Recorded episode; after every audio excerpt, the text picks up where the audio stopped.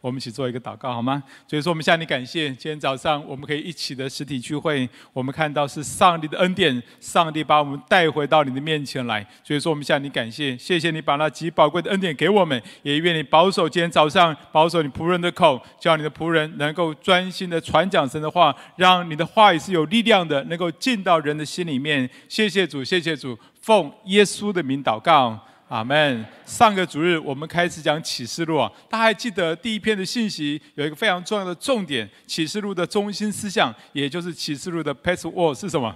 就是耶稣基督永远作王。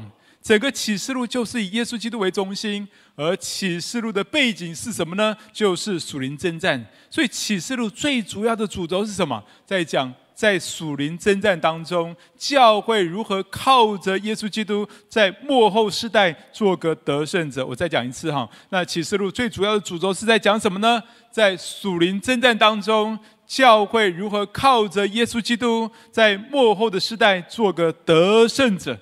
今天我们要来查考第二、第三章，主要是耶稣基督对末世的教会所说的话。接着第四章。约翰被提到天上，从天上来看地上将要发生的事情。接着后面五到二十章在讲属灵征战，那最后几章呢，就在讲羔羊的婚宴跟新天新地。所以中间有蛮大的段落都在讲属灵征战。这大段落提到七印、七号、七碗，但是要注意看哦，这些都是基督对撒旦跟撒旦的跟随者所施行的审判。都要呈现耶稣基督永远作王，所以读完启示录，你一定要懂得如何打赢属灵征战。其实方法很简单，就是依靠耶稣基督。另外，启示录还给我们一个很重要的信息：不但基督要作王，教会也要与基督一同在地上作王。阿门吗？那么，教会如何在地上与基督一同作王呢？关键是什么？关键就是我们要做个得胜者。当我们成为得胜者，我们就能够与基督一同作王。好，圣经里面提到二章二十六节，我们来看哈，这里说啊，这个就是主给得胜者的应许啊。主说什么呢？那得胜的又遵守我命令到底的，我要赐给他权柄，制服列国。从这一段经文来看，当教会成为得胜者，就能够得着耶稣基督的权柄跟能力，就能够与基督一同作王。而且我们是透过祷告来来与基督一同作王。有一部纪录片叫做《转化》，特别是第二集，它里面记载了乌干达的复兴。那当时呢，很多国家认为乌干达没救了，因为什么？因为这个这个国家啊，哦，这个国家艾滋病的比率高达三分之一啊，他们有三分之一的人确定已经确诊得艾滋病，三分之一的人疑似艾滋病，三分之一的人没有艾滋病。而且这个国家国家穷困，政治黑暗，所以国家一点希望都没有。但是就在这个时刻，教会开始复苏，教会开始起来祷告，迫切祷告，不分日夜的祷告。结果许多许多的神迹发生，特别是许多的艾滋病，他们就得医治。所以艾滋病的整个比率呢，整个比率从百分之三十几，一直降到百分之六点多。而且教会有很大的复兴，政治有很大的改变，经济有很大的复苏。他们现在成为非洲的第二大经济体，而且整个国家信耶稣的比例非常高啊，竟然居然高达百分之九十以上。弟兄姐妹，盼望这个也发生在台湾，好吗？感谢主，这就是教会与基督一同作王的明证。那么，教会如何成为一个得胜者呢？今天我们要来看第二、第三章，就是耶稣基督对末世所有的教会所说的话。第二章提到七个教会，也代表的是所有的教会。这里有很好的教会，像士美拿教会、腓拉铁菲、腓拉铁非教会两个教会。主对他们所说的话只有称赞，没有责备。当然，也有很糟糕的教会，像老底嘉教会。主对他所说的话只有责备，没有称赞啊。那你有没有想过啊？在主的眼中，哎，好的教会还是糟糕的教会的两倍哎，啊，另外呢，还有些教会是有有好也有不好的地方，但是啊，好的地方比较多的，主对他们所说的话有很多的称赞，只有一些些的责备，像以弗所教会，像推亚推亚推拉教会，比如说，主对以弗所教会怎么说呢？对他们有很多的称赞，但是只有一件事情要责备他们，就是他们失去了什么？失去了什么？起初的爱心。另外还有一些教会呢，他们有也是有好有不好的地方，但是不好的地方比较多，像别嫁魔教会啊，别嫁给魔鬼哈，别嫁魔教会啊，杀敌教会。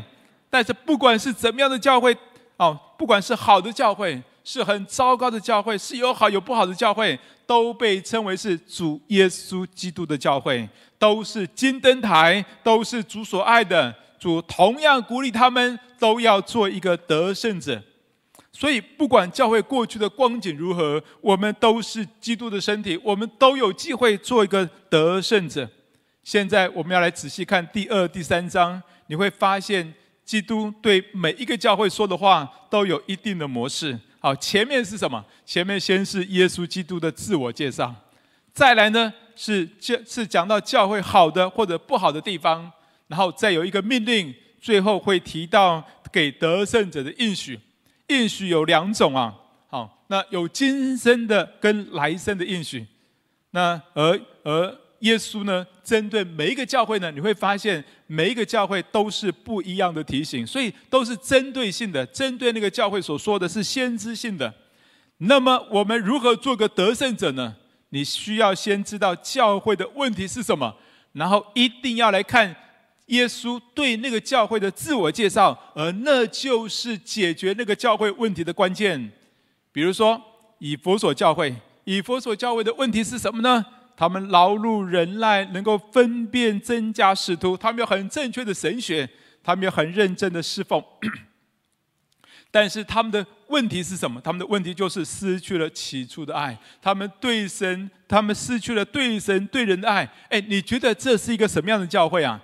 简单的说，就是律法主义的教会，而教会呢，而耶稣呢，对对他们自我介绍说什么？耶稣说：“那右手拿着七星，在金灯台中间行走的，意思是说，耶稣是教会的主，是掌权的主，他是行走在教会中间的，而爱是从耶稣来的，所以律法主义的教会非常需要依靠耶稣。”要从耶稣那里不断的领受爱，就能够解决律法主义的问题。还有士美拿教会，他们是很棒的教会，他们是为主受苦、受逼迫，甚至为主殉道的教会，所以他们是一个为主受苦的教会。那么他们在受苦当中怎么办？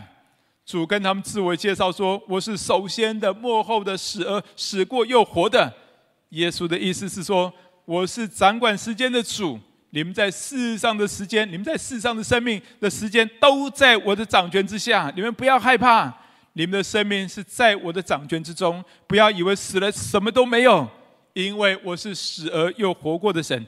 我已经胜过死亡。那些为主摆上的，即使殉道也必复活，将来一定会得生命的冠冕。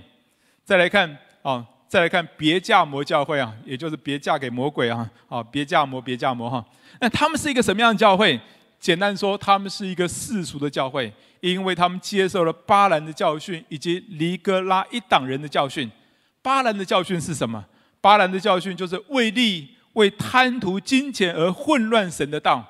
而尼哥拉一党人的教训又是什么呢？尼哥拉。这个原文呢、是两个字所组成的，就是征服者跟百姓的意思，所以加起来意思就是百姓的征服者。所以呢，他们非常强调阶级，看重地位，高举领袖，高举人。有一些侍奉呢，他们只有这些人可以可以可以做，然后呢，其他人要绝对的顺服。所以呢，这个教会既贪财又贪图地位，跟世界没有两样。所以我们说它是世俗的教会。那么他们的问题要怎么解决呢？我们来看耶稣对他们的自我介绍。耶稣说什么？耶稣说他是那有两刃利剑的。什么意思啊？意思是说主口中所出的话，就像两刃的利剑，一方面能够审判教会的罪恶，另外一方面能够砍断、能够切断教会跟世界的关系，让教会从这世界分别出来。所以世俗的教会非常需要依靠耶稣。要得到他的道，他得到他的话，而从世界分别出来。我们再来看推雅推拉教会，推雅推拉教会，他们是怎么样的教会？他们的行为很棒，有爱心、信心、勤劳、忍耐、行善，但是他们却接受了异教、异教女先知耶洗别的教训。他们行奸淫啊，吃祭偶像之物。其实那里更深的意思啊，我看解经书提到，那里就是因为啊，因为祭拜偶像而吃祭偶像之物。简单说，他们是一个背道的教会，他们信仰融合了异教，而成为一个异端的教会。大家要非常小心，现在有很多异端的教会哦，他们勤劳、忍耐、行善，但是激励他们的却是却是错误的信念。他们认为得救不是依靠耶稣，而是依靠行为或是他们的救主。那么他们的问题如何解决呢？耶稣对他们自我介绍说：“耶稣是那有那眼目眼眼眼目如火焰、脚像光明铜的神之子。”哎，什么意思啊？眼目如火焰，代表耶稣能够鉴察人的心。他不只是看人外在的行为，他能够知道人外在行为背后的信念跟动机。而他的脚像光明铜，意思是说，他要践踏那些接受异端而走错路的人。说主主说什么？你知道后面的经文又提到说，主说我要杀死他的党类。所以接受异端教导的人要非常小心，非常危险哦，要赶快悔改。再来看撒迪教会是一个什么样的教会？他们是一个死的教会，是一个有名无实的教会。主责备他们什么？主责备他说：“我知道你的行为，暗明你是活的，其实是死的。什么意思啊？这个教会很有可能是依靠自己，用很多人的方法来建立教会。他们有很多外在的活动，但是却是没有神的同在，没有圣灵，所以他们的行为看起来很活跃，可是却是死的教会，因为没有圣灵，没有主的同在。那么，怎么样解决他们的问题呢？”同样要看耶稣啊，因为一切问题的答案都在耶稣的身上，耶稣一定能够解决他们的问题。阿门吗？好，好像不太阿门哈，阿门吗？啊，耶稣对对他们的自我介绍说，耶稣说他耶稣是那有神的七灵和七星的。哎，什么意思啊？七灵指的是圣灵啊，七是完全数，所以圣灵就是完全的圣灵，而七星呢，七星是七个教会的使者。可能是指的天使，是守护教会的天使。那也有解经学者提到，有可能指的是人，是指的建立教会属灵生命的那一批人。也就是说，教会如何脱离死的教会？教会需要依靠耶稣而经验圣灵的更新，同时我们需要依靠耶稣，求神为我们建立一个更新的团队来建立教会。再来看菲拉铁非教会，他们是怎么样的教会？他们是一个宣教的教会，他们略有一点点的力量，就努力去遵行。他们在人面前宣讲神的名，没有弃绝神的名。但是有一些是属撒旦的啊，自称是犹太人会来拦阻他们，他们怎么办呢？还是要来看耶稣。主向他们自我介绍说什么呢？主说什么？主说他是那圣洁真实，拿着大卫的钥匙，开了就没有人能关，关了就没有人能开的。感谢主啊！感谢主，他能够为教会开一个开一个敞开的门，是无人能关的。只要当教会勇敢的走出去，不要怕那些拦阻他们的，耶稣一定会为他们开福音的门。开了就没有人能关，就没有人能够拦阻。最后一个教会叫做老底嘉教会，哎，他们又是一个怎样的教会呢？他们是一个不冷不热的教会。这里有一个背景，他们所在的地方刚好有一条冷泉。好，跟一条热泉交汇的地方，那个冷泉呢？其实冷泉很有用啊，冰冰凉凉哦，可以洗，可以可以那个可以喝哦，可以可以喝，可以呃很很清澈，可以喝的。热泉呢，热泉也很好，有硫磺的成分，有矿物质的成分，可以洗美容澡啊。但是两股泉交汇在一起的时候，就变得一点用处都没有，既不能喝，因为有杂质，又不能泡澡，因为太冷了，一点用处都没有。所以不冷不热的教会会成为一个没有用的教会。所以主在这里说，主要从他的口中把它吐出去。这个教会的问题是什么？他们很富有，他们一无一无所缺哦，他们一他们样样都有。所以呢，他们觉得他们不需要上帝，他们对主对主的道不冷不热，没有反应，也活不出属灵的生命，就成为一个没有用的教会。他们的解决之道是什么？还是要来看耶稣。耶稣对他们的自我介绍说：“耶稣说，我是那阿门的，为诚信真实见证的。然后，在神创造万物之上为元首的，意思是说，耶稣是信实可靠的见证人。他为上帝的真理，他为上帝的真理做见证。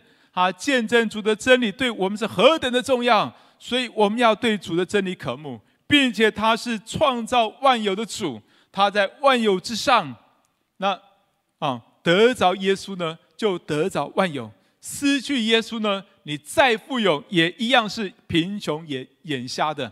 所以教会千万不要依靠万有，依靠物质，就像老底家教会一样，他们依靠万有，依靠物质，却不依靠创造万物万物的耶稣，而依靠耶稣的教会，自然而然能够对主火热。所以以上就是七个教会的状况。他们的问题解决之道都一样，就是依靠耶稣。所以耶稣是我们一切问题的答案，阿门吗？但是我们需要知道是我们的问题是什么，我们的问题是什么，然后我们靠耶稣，问题就会得到解决。那么，请问真理堂是一个怎样的教会？你觉得？你觉得真理堂是一个怎样的教会？是像以弗所以弗所律法主义的教会吗？还是像士每拿受苦的教会呢？还是像别加摩世俗的教会呢？还是像推压推拉背道的教会呢？还是像撒底有名无实的教会呢？还是像菲拉铁非宣教的教会呢？还是像老底嘉不冷不热的教会呢？我们要做一个得胜者，我们需要先知道我们像什么样的教会，我们的问题是什么，然后我们依靠耶稣才会得到答案，才会能够更新跟改变。那你觉得真理堂是一个怎样的教会啊？好，我们不用投票了哈。好，我感觉了哈，我自己的感觉哈，希望我的感觉不是自我良好哈。好，我的感觉是真理堂比较像菲拉铁非宣教的教会，你阿门吗？啊，我不知道你认不认同啊，但是我觉得是啊，因为过去这么多年，杨牧师培养出来很多的传道人，结果呢，很多传道人都被差派出去祠堂宣教，啊包括我在内。那我们再来看看。主对菲拉铁菲教会所说的话，我们仔细来看一下。那这也是我相信，这也是神对我们教会所说的话。我们来看二章七到九节：你要写信给菲拉铁菲教会的使者说，那圣洁真实，拿着大卫的钥匙，开了就没有人能关，关了就没有人能开的说。我知道你的行为，你略有一点力量，也曾遵守我的道，没有弃绝我的名。看哪，我在你面前给你开一个敞开的门，是无人能关的。那撒旦一会的自称是犹太人，其实不是犹太人，乃是说谎的。我要使他们来在你脚前下拜，也使他们知道我是已经爱你了。这一段圣经提到宣教的教会是有一点点的力量，就勇敢地走出去。虽然有属撒旦的人、人事物会来拦阻，但是教会依靠耶稣。虽然我们只有一点点的力量，我们依然可以出去宣教。主一定会为我们开一条敞开的门，是无人能关的。阿门吗？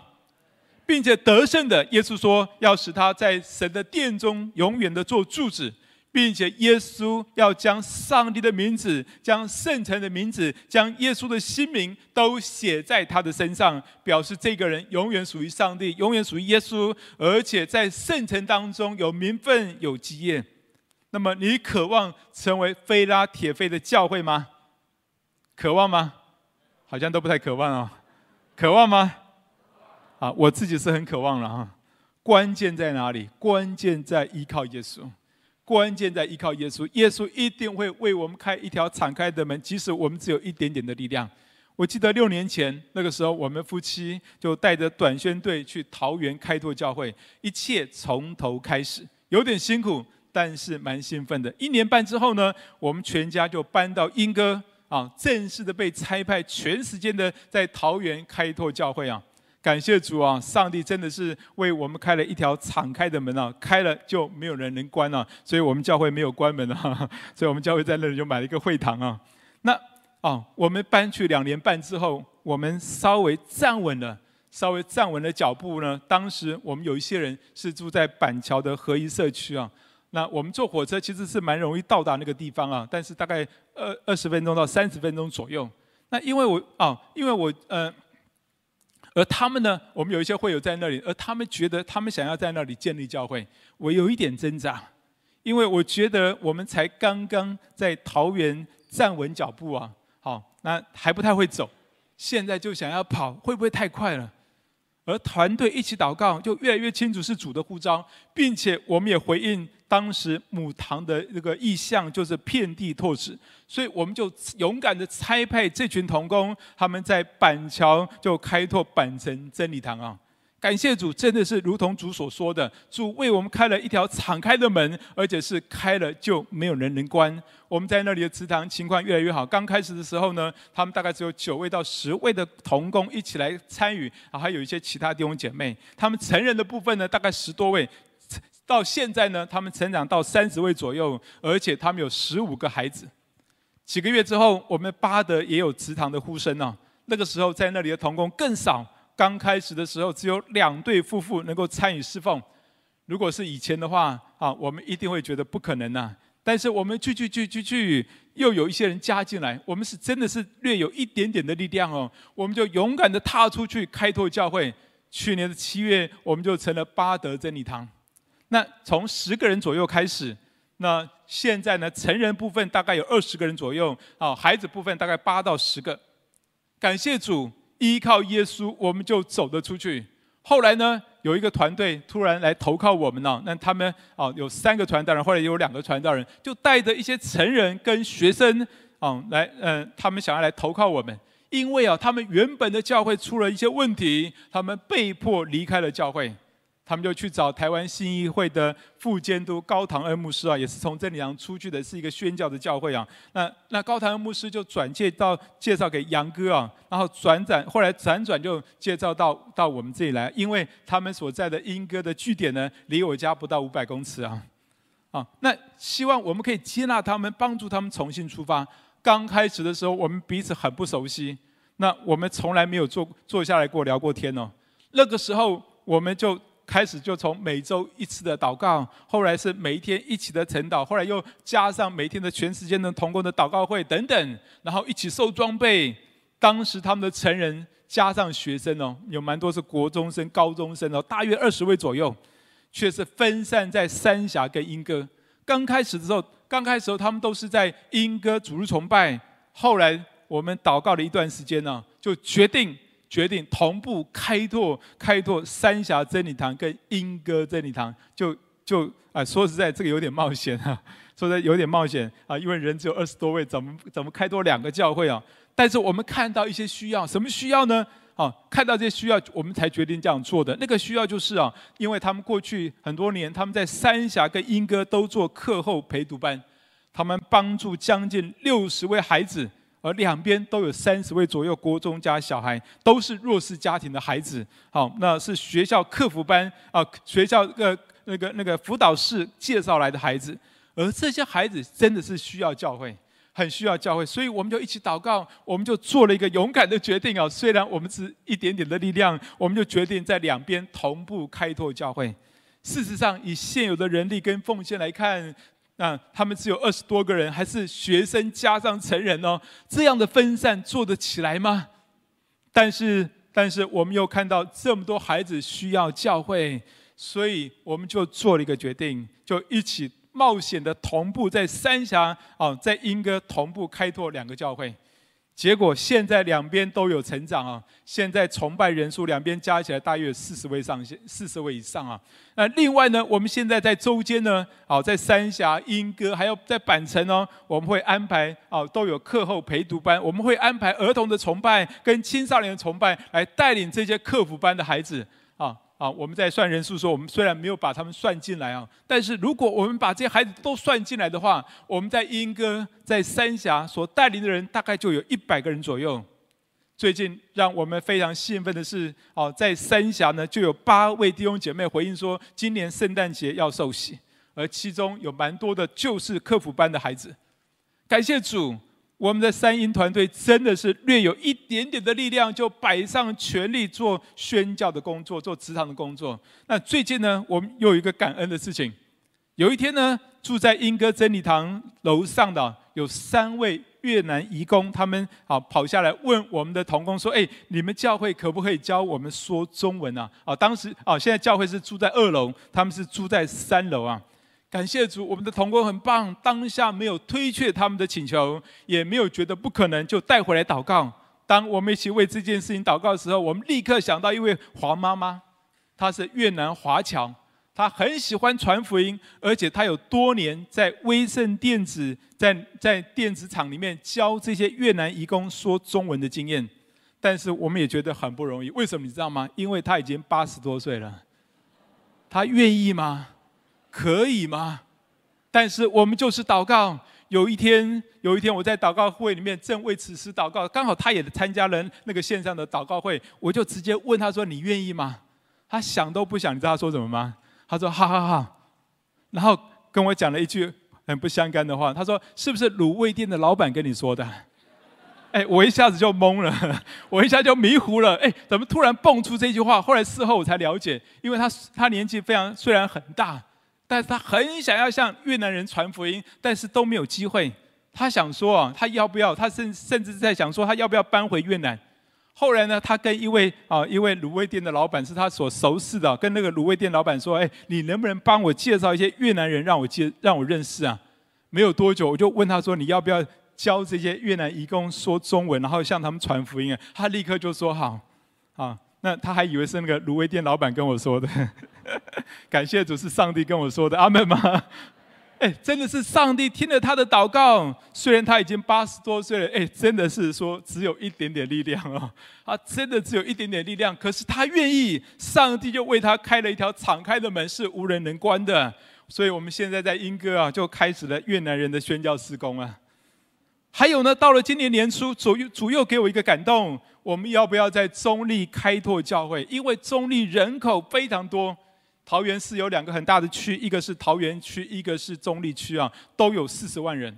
而刚好我们有一些人是住在中立跟平镇，所以呢，我就把这些人聚在一起，跟他们分享负担。感谢主，他们都非常愿意啊。虽然他们大部分都是很多很多都是小小孩的父母，他们能够摆上的时间不多，但是他们愿意。所以今年初呢，我们就成立了中平真理堂啊，叫做中立加平镇啊。啊，因为已经早有，已经早就有中立真理堂，我也曾经在那里实习过啊。那所以我在想说，啊，如果以后呢，如果我们在中立或者在平镇再开拓教会，那怎么办？名字怎么叫呢？所以我们就想说，中立啊，就叫中平第一真理堂、中平第二真理堂、中平第三真理堂啊，就一直这样叫下去啊，免得以后想名字很麻烦呢、所以现在呢，中平真理堂我们已经有十六位的成人跟十个小朋友。好，虽然我们还没有。固定的崇拜点，我们都是借中原大学的教室来崇拜啊。但是教会没有停止祠堂宣教。虽然过去这一年疫情非常严重，但是教会没有停止祠堂宣教，因为是主开了门，就没有人能关。阿门吗？感谢主，上帝要使真理堂成为一个非拉铁非宣教的教会。虽然会有仇敌的攻击，会有仇敌的人事物来攻击。啊！而且我们真的是只有一点点的力量。我们每开个点，哎，其实刚开始的时候都都都是十多个人开始而已哦。我也知道，我们现在不只是我所开的这些点，我们还有在啊，还有其他同工，我们在罗东啊，我们在啊，我们在在在马祖，呃呃。澎湖啊，不是马祖，宣呃预言了哈，在在澎湖啊，在在这个在这个在这个龟山，还有在啊在三重，还有在什么呃内湖等等，还有些我不知道的地方啊等等，哎，真的就看到他们真的是略有一点点的力量，但是只要我们愿意，我们依靠耶稣，主一定会为我们开一条敞开的门。好吧，我们来祷告，我们求神帮助我们，紧紧依靠耶稣。我们都要出去做宣教的工作，在你的家庭，在你的社区，在你的职场来建立教会。我们一起同声开口，我们来为自己同声开口来祷告。所以说，我们要再次仰望在你面前，说我们真的承认，我们真的只有一点点的力量。我们真的是只有一点点的力量，但是你帮助我们，让我们在神面前，我们全然的来依靠神，全然的仰望神。我们要看见主你使用我们，你要为我们开一条敞开的门，是无人能关的。主啊，虽然我们人少，虽然我们不多，虽然我们软弱，但是你帮助我们在在主的面前，就像非拉铁非的教会一样，要起来做宣教的工作。谢谢荣耀的耶稣，赞美你，谢谢主，祷告奉耶稣的名，阿门。